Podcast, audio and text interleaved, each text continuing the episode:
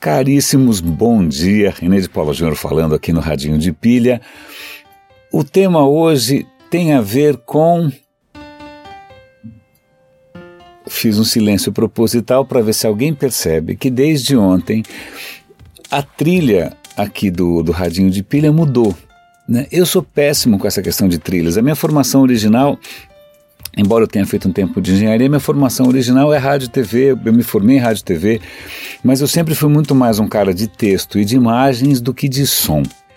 Então eu sempre tive uma gigante dificuldade, mesmo quando trabalhava em TV, com a questão de sonorização, escolha de trilha, sonoplastia. Isso para mim é uma tortura e vocês já devem ter percebido isso, porque ou eu não coloco trilha nenhuma naquilo que eu faço, ou eu coloco uma trilha meio de mentirinha, como passarinhos, ou seja o que for.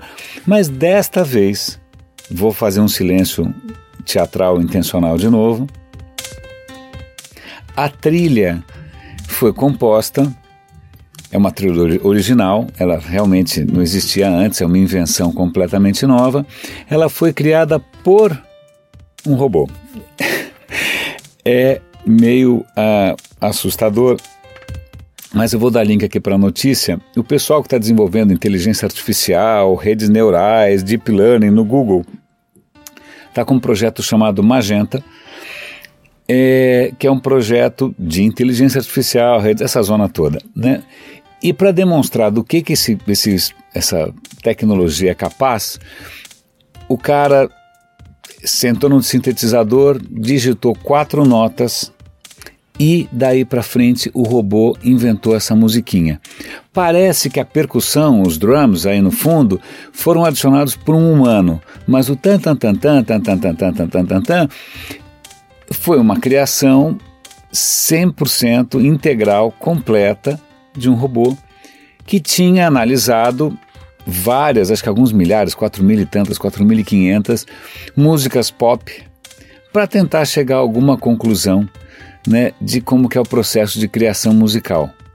Cara, eu, eu sei, a musiquinha é bobinha, a trilha é bobinha, mas a questão é, eu não faria melhor. Definitivamente não sei você, mas eu não consigo nem batucar um sambinho em caixa de fósforo. Eu sou um desastre. Então, é, a gente já tocou nesse assunto um bom par de vezes aqui no, no Radinho de Pilha, que é essa aproximação gradual, paulatina, no começo experimental, mas bastante intrigante e perturbadora, na minha modesta opinião, da inteligência artificial no reino da criatividade, da arte, da imaginação humanas. Né, justamente aquilo que a gente achava que era a última fronteira, né, o último trunfo que a gente tinha na manga. Então, é, é isso aí. nada impede. Aliás, é uma coisa curiosa, porque eu estou usando aqui a, a, trilha, mas eu fiquei me perguntando: será que eu posso usar essa trilha? Será que tem direitos autorais, sim ou não?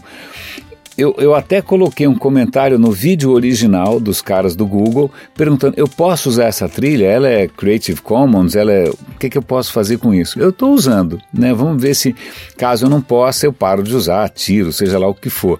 Mas fica essa questão: se foi um robô que criou, de quem é o direito autoral? Do dono do robô? Uh, é, é, bom, bem-vindos. Né? Então, pronto, está explicado essa trilha meio ruinzinha aí no fundo. Eu vou deixar. Aliás, por favor, opinem. Se vocês preferirem os passarinhos, se, se vocês não preferirem absolutamente nada, né, só o silêncio, por favor, opinem, porque, como eu já disse, eu sou uma referência ruim. Eu sou preguiçoso para colocar trilha. Agora, para um outro assunto que é interessante, que na verdade conecta duas coisas. Uh, a Tesla, não sei se vocês se lembram, é uma fabricante americana que tem um carro elétrico de altíssimo padrão, de luxo, super potente, veloz e tal. E eles estão cada vez mais indo na direção de carros cada vez mais inteligentes, conectados tal. Acontece que recentemente um cara bateu um carro da Tesla e ele falou: Olha, é, não fui eu, o carro que bateu sozinho. Mas acontece que o Mané não sabia que os carros da Tesla estão o tempo inteiro conversando com a nuvem da Tesla, reportando absolutamente tudo. Se o cara pisou no acelerador, se ele trocou disso, trocou daquilo, virou para cá, virou para lá tal. E foi só a Tesla olhar no, né, no log, né, no registro e falou: desculpa, tudo indica aqui que você estava a 6 km por hora e enfiou o pé no acelerador e o carro bateu no muro. Não vem que não tem. O que que isso aponta? Isso aponta para um futuro onde não tem mais como enrolar o seguro. Não tem como inventar que o poste mudou de lugar, que você estava a 30 por hora.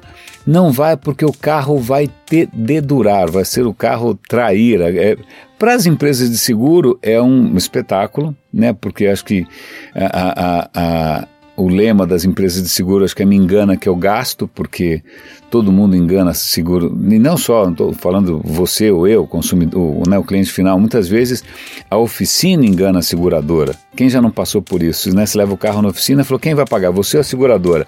Ah, a seguradora, ah, então é sete paus. Ah, não, sou eu. Ah, então é três. Né?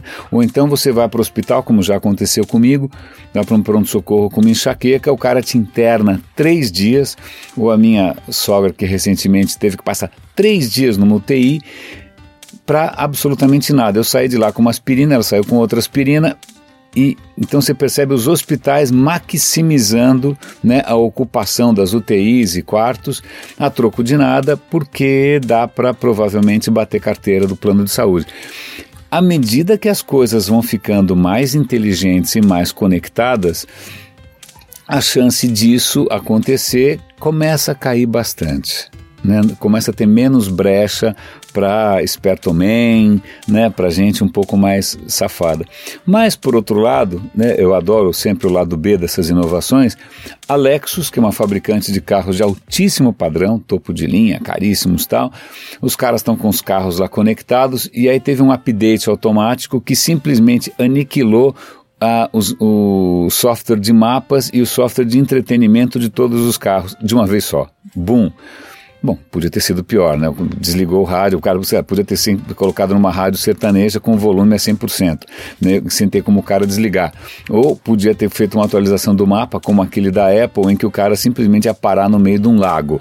Né? Então, é, mas vejam que coisa curiosa. Por um lado, o, o carro conectado aumenta a transparência e reduz a fraude, mas por outro lado, ele expõe todo mundo a, a, problemas catastróficos, inevitáveis, né, e que você não pode fazer nada a respeito. Então é curioso, é a impotência do malandro, mas também a impotência do cidadão é, respeitador da lei. Bom, é isso. Esses são os comentários de hoje aqui no Radinho de Pilha. Espero que você goste. Ah, ajude um pouco a divulgar. A gente tem, a gente meio estacionou aqui em, em 30, 40 pessoas ouvindo por dia. Eu, é grátis, eu não ganho diretamente com isso, não ganho nada na verdade, não tem nem anúncio nesse negócio. É, ajuda a divulgar, eu acho que a causa é nobre, não é possível que a gente tenha tão menos ouvintes do que a Kéfera, que na verdade eu não sei muito bem quem que é. René de Paula Júnior falando, grande abraço aqui no Radinho de Pilha.